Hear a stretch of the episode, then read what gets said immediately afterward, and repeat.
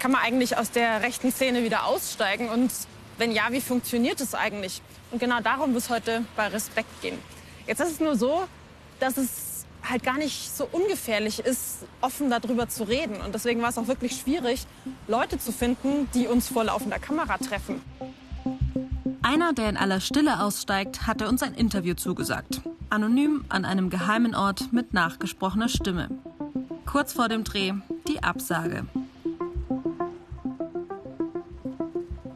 Ich bin nun unterwegs ins oberbayerische Erding. Dort treffe ich Felix Benneckenstein. Nach zehn Jahren in der rechtsextremen Szene ist er ausgestiegen. Was aber hat ihn überhaupt reingezogen?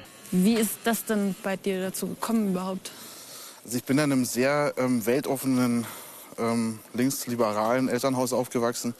Mein kleiner Bruder hat das Down-Syndrom, mein Großvater äh, hat überhaupt keine äh, weißen Wurzeln, sagen wir es mal so und so weiter. Also ich war davon extrem weit weg. Und hier in Erding habe ich äh, irgendwie mal angefangen zu rebellieren, so mit 14 Jahren also, oder mit 12 sogar schon. Extreme schwierige Phase gehabt. Und ähm, in der Phase war bei mir eine absolute Anti-Staatshaltung. Also ich war, das, wenn ich, wenn ich da heute dran zurückdenke, dann wird mir völlig klar, Mensch, äh, du, du hast nur noch jemanden gesucht, der mit dir das System angreift. Ähm, ich war zunächst auch von Punks sehr beeindruckt. Die waren mir dann zu unpolitisch und so weiter. Und ähm, ich kann gar nicht genau sagen, warum. Also es hat, gab damals Konflikte auch mit Polizisten hier in Erding, die für Jugendliche, die rumgammeln, äh, sich zuständig fühlten. Und irgendwie habe ich so einen Hass auf diese heile Weltkulisse, die man hier in Erding hat, äh, gehabt, dass mir das Wichtigste war, alles quasi einreißen. Und da ist man natürlich bei Neonazis leider am besten aufgehoben, wenn man einfach nur das System äh, bekämpfen will, das Demokratische. Hast du dann drüber nachgedacht, dass da zum Beispiel auch Straftaten passieren? War das ein Problem für dich? Nein, also Straftaten. Äh, ich hatte in meinem Kopf ein eigenes Rechtsempfinden und umso länger ich in der Szene war, desto ausgeprägter war das. Also generell ist es so, dass sich damals und auch in der Szene heute sieht man das so, äh, dass alles, was der, der vermeintlichen Wahrheit dient, also selbst Hakenkreuz an die Wand schmieren, ähm, nicht als eigentliche Straftat gilt. Das wird zwar von diesem Staat verfolgt, aber das sind Sachen, die nicht innerhalb der Szene. Man sieht sich als Freiheitskämpfer und ähm, erst in der Draufschau heute, viele Jahre später, weiß ich, dass ich wirklich ein gefährlicher Mensch war, der also durch seine Gedanken, ich war nicht, nicht von meiner Erscheinung her, sondern einfach die Gedanken machen einen dann schon sehr gefährlich, weil Terrorismus oder ein Bürgerkrieg waren für mich ganz normale Sachen, die irgendwann passieren müssen. Und ähm, ja, was ich mir jetzt so denke, ist, natürlich ist man als Jugendlicher in einem Alter, wo man viel auf der Suche ist, einfach nach einem Freundeskreis, nach Anschluss. Aber was man auch sagen muss, es wird natürlich auch massiv rekrutiert. Wie erkenne ich denn heute, ob ich unter den Einfluss extrem rechter Kreise geraten bin? Das wollten wir vor ein paar Tagen von Experten wissen. Oftmals sind entsprechende Begriffe und Hashtags für Personen wie dich und mich, also Personen außerhalb der Szene, aber nicht sofort erkennbar. Beispiele wären Hashtag Mut zur Wahrheit, Hashtag Vaterland, Hashtag Genderwahn oder aber auch einfache Begriffe wie Hashtag Heimat. Das sind beliebte Wordings und Hashtags der rechten Szene auf Instagram, welche wir vielleicht nie sofort der rechten Szene zuordnen würden. Allen Strömungen der extremen Rechten ist auf jeden Fall gemein, dass sie zum ersten die These vertreten, dass Menschen ungleich viel wert sind. Zum zweiten sagen, dass ihr Land wichtiger ist als alle anderen Länder auf der Erde. Und zum Dritten Gewalt befürworten oder zumindest akzeptieren, um ihre Ziele durchzusetzen. Der Tag X ist ein lang ersehnter Moment der extremen Rechten. An diesem Tag soll die derzeitige Ordnung zusammenbrechen und ein offener Kampf ausbrechen. Also, die extreme Rechte ist nationalistisch, rassistisch, fremdenfeindlich, antisemitisch und demokratiefeindlich. Nur verpacken sie es inzwischen halt so ein bisschen freundlicher. Und das macht das Ganze natürlich noch viel gefährlicher. Zurück zu Felix. Wie er in die Szene eingestiegen ist, weiß ich ja jetzt. Aber wie kam er da wieder raus? Um darauf Antworten zu bekommen, treffe ich mich gleich nochmal mit ihm. Dieses Mal in München. Also das ist das ehemalige, äh, der ehemalige Kunstpark Ost. Man kann es nicht mehr so richtig erkennen, ne? aber... Hier hat sich dann auch ein Konflikt der Münchner Nazi-Gruppen ähm, ja, so aufgeladen, dass er dann eskaliert ist, beziehungsweise, um es mal mit einfachen Worten zu sagen, ähm, ich war so frustriert tatsächlich von meiner eigenen äh, Situation innerhalb der Szene auch, also weil ich einfach merkte, dass ich unzufrieden bin, äh, dass ich mich dann in eine interne Auseinandersetzung hier in München ähm, so reingesteigert habe, dass ich es für eine gute Idee hielt, zu zweit äh, mit einem anderen, ähm, der in der Szene damals war, ähm, die andere Gruppe anzugreifen nachts. Und so kam es dann eben auch, dass ich hier ja nicht unerheblich verletzt wurde. Also äh, erheblich viele Flaschen auf den Kopf bekommen habe, ähm, einige Male ein Knie ins Gesicht und so weiter und so fort. Und was diese Auseinandersetzung so besonders gemacht hat, war mein Verhalten danach. Ähm, eigentlich als Neonazi, wenn du so einen Konflikt hast innerhalb der Szene, dann würdest du niemals mit der Polizei darüber sprechen. In dem Fall habe ich mir gedacht, nee, eigentlich haben die das verdient, dass der Staat das für mich regelt. Und das, mir war sehr bewusst, dass dieser Gedanke nicht mehr viel mit dem ähm, Nationalsozialisten, den ich mich da, äh, Freiheitskämpfer in Anführungszeichen, wie man sich bezeichnet, dass das damit nicht mehr viel zu tun hat. Und dementsprechend ging, war das ein wichtiger Grundstein, der ideologische Ausstieg, der inhaltliche Ausstieg, der findet oder fand bei mir schleichend statt im eigenen Kopf. Ähm, das merkt man nicht so unbedingt, wie sich da alles abbaut. Also ich habe den Eindruck, dass es mit dem Aussteigen gar nicht mal so einfach ist. Aber was bedeutet Ausstieg eigentlich genau? Es gibt einige Gründe, warum Menschen in die rechte Szene einsteigen.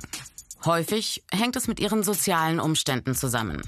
Oft geht es ihnen auch um Anerkennung, den Wunsch nach Zusammenhalt und Integration in eine vermeintlich kameradschaftliche Gruppe. Extreme Einstellungen entwickeln sich bei vielen erst in der Gruppe. Wieder aus der rechtsextremen Szene auszusteigen, ist schwerer als x-beliebige Vereine oder Parteien zu verlassen. Denn diejenigen, die aussteigen wollen, müssen vieles, was ihr bisheriges Leben ausgemacht hat, aufgeben. Ihr Selbstbild und ihr bisheriges Tun hinterfragen und aufarbeiten. Ein Ausstieg geschieht meist in mehreren Phasen. Am Anfang steht häufig eine Irritation. Zum Beispiel, wenn Rechtsextreme auf Menschen treffen, die sie eigentlich als Feinde abgestempelt haben, die sie nun aber plötzlich positiv erleben. Ihr Gedankengebäude kommt ins Wanken und erste Zweifel entstehen. Überzeugen mich rechtsextreme Ideen wirklich? Aus dieser Verunsicherung entwickelt sich manchmal der Wunsch, ein anderes Leben zu führen. In der nächsten Phase müssen Aussteiger mit ihrer Vergangenheit und ihren extremistischen Kontakten brechen und sich vollständig von dieser Szene trennen. Oft ein großer Schritt, denn für viele war fast ihr ganzes Leben mit der Zugehörigkeit zu ihrer Gruppe verbunden. Es droht eine völlig ungewisse Zukunft, denn je länger Menschen in der rechtsextremen Szene dabei waren, desto mehr haben sie sich von der Gesellschaft entfernt. Und plötzlich müssen sie auch an ihre Sicherheit denken. Droht Rache von anderen Rechtsextremen, weil diese den Ausstieg als Verrat empfinden? In der dritten Phase müssen sie sich ein neues Leben aufbauen. Eine andere Lebenswelt, ein neuer Bekannten- und Freundeskreis, vielleicht sogar ein Berufswechsel oder ein Umzug in eine andere Gegend. Und dabei benötigen die Ausstiegswilligen oft Hilfe von außen. Organisationen wie beispielsweise Exit helfen sowohl beim inneren Loslösen von der Szene als auch dabei, eine neue bürgerliche Existenz aufzubauen. Ausstiegswillige können also professionelle Hilfe bekommen. Wie die konkret aussieht, das wollte ich von Ausstiegsinitiativen in ganz Deutschland wissen. Doch auch die meisten Ausstiegshelfer und Helferinnen müssen oder wollen anonym bleiben. Hier in Berlin treffe ich eine der wenigen Ausnahmen. Fabian Wichmann von Exit Deutschland. Ist auch kein Klingelschild oder so dran? Hallo. Hallo. Wollen wir eine Runde spazieren gehen? Können wir machen. Du hilfst beruflich Leuten beim Ausstieg aus der rechtsradikalen Szene. Jetzt ist das ja kein ganz ungefährlicher Job. Wieso machst du das denn eigentlich? Ja, ich weiß auch nicht. Ich bin ein Stück weit äh, Nachwende sozialisiert ähm, und habe da dann irgendwie in den frühen Wendejahren eigentlich Rechtsextremismus sehr, sehr hautnah mitbekommen. Ähm, in meiner kleinen Stadt oder in dem kleinen Dorf, in dem ich gelebt habe, da war das dann sehr präsent. Sind wir hier am Bebelplatz? Was, was genau machen wir hier? Also was hat es mit dem auf sich? Das Fenster ist eigentlich ähm, der Gedenkort für die verbrannten Bücher, also für die Bücherverbrennung ähm, 33 und erinnert eigentlich an die Kunst, die man im Nationalsozialismus nicht haben wollte, die als entartet galt. Das ist eigentlich der Ort, wo vor 20 Jahren, etwas mehr als 20 Jahren, Exit gegründet worden ist. Und seitdem äh, begleiten wir die Aussteiger.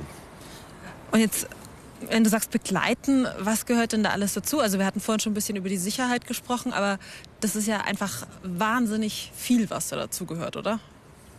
Ja, das fängt eigentlich an, dass man guckt, ähm, welche Bedarfe, welche Notwendigkeiten haben die Leute. Geht es da um Sicherheit? Geht es auch um die Frage von Entfernung von Tätowierungen, Umzüge, Namensänderungen? Und solche Sachen müssen dann auch teilweise inhaltlich vorbereitet werden, also Namen zu verändern, aber auch, ja, wie verändert man den Namen? Welche ähm, Schritte muss man da gehen? Was bedeutet das dann auch persönlich? Ähm, Tätowierer zu finden, die einen dann ähm, entsprechend auch die Tätowierung entfernen und auch seriös sind. Also sehr viele, viele Aspekte, die eigentlich dazu beitragen, dass man wieder ankommen kann erst nach einem Ausstieg. Aussteigerprogramme bieten individuelle Hilfe beim Weg aus der extremistischen Gedanken- und Lebenswelt. Noch vor staatlichen Aussteigerprogrammen entstand im Jahr 2000 Exit, eine private Initiative. Es ist heute eines der bekanntesten und erfolgreichsten Aussteigerprogramme. Das erste staatliche Aussteigerprogramm startete der Bundesverfassungsschutz 2001. Inzwischen gibt es auch bei anderen Behörden weitere Aussteigerprogramme für Rechtsextremistinnen. Sie sind unter anderem bei Landeskriminalämtern angesiedelt, bei Justizministerien, Jugend- und Sozialbehörden, aber auch bei den Verfassungsschutzbehörden der Länder.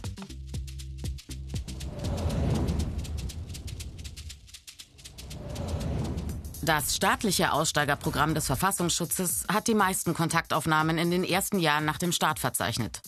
2001 meldeten sich 762 Personen. 2002 101 Personen. Ab 2003 lagen die Zahlen nur noch im Zwei- und ab 2016 teilweise im einstelligen Bereich. Insgesamt zwischen 2001 und 2018 rund 1200 Personen. Die Begleitung des Ausstiegs läuft im Schnitt über drei bis fünf Jahre. Über das Programm des Verfassungsschutzes gelang zwischen 2001 und 2018 114 Personen der Ausstieg. Darunter waren drei Frauen. Rückfällig wurden drei Männer.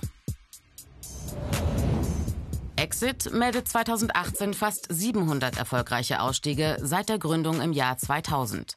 601 Männer und 96 Frauen. In 16 Fällen scheiterte der Ausstieg an einer neuen Radikalisierung anderer Art bzw. einem Rückfall. Dauer der Begleitung ein bis fünf Jahre, manchmal auch länger. Trotzdem, die Finanzierung privater Initiativen, also auch die von Exit, steht immer wieder auf der Kippe. Sie sind von Spenden und Projektförderungen abhängig. Fazit. Aussteigerprogramme brauchen klare Förderperspektiven, damit Begleitung nicht plötzlich endet. Sie müssen auch immer neue Formen des Rechtsextremismus im Blick haben. Internationale rechte Netzwerke im Internet oder die eher unstrukturierte subkulturelle Szene, zum Beispiel im Musik- und Games-Bereich. Und wie der Anschlag von Halle 2019 gezeigt hat, müssen Aussteigerprogramme auch rechtsextremistische Einzelgänger, also potenzielle Einzeltäter, erreichen. Menschen, die aus der rechten Szene aussteigen wollen, die haben einen langwierigen und sehr komplexen Prozess vor sich. Da muss im Grunde ein komplettes Leben, eine komplette Identität neu aufgebaut werden. Und ungefährlich ist so ein Ausstieg aus dem Hass auch nicht. Aber es ist eben der einzige Weg, in ein besseres, in ein freieres und auch in ein, wie ich finde, viel reicheres Leben.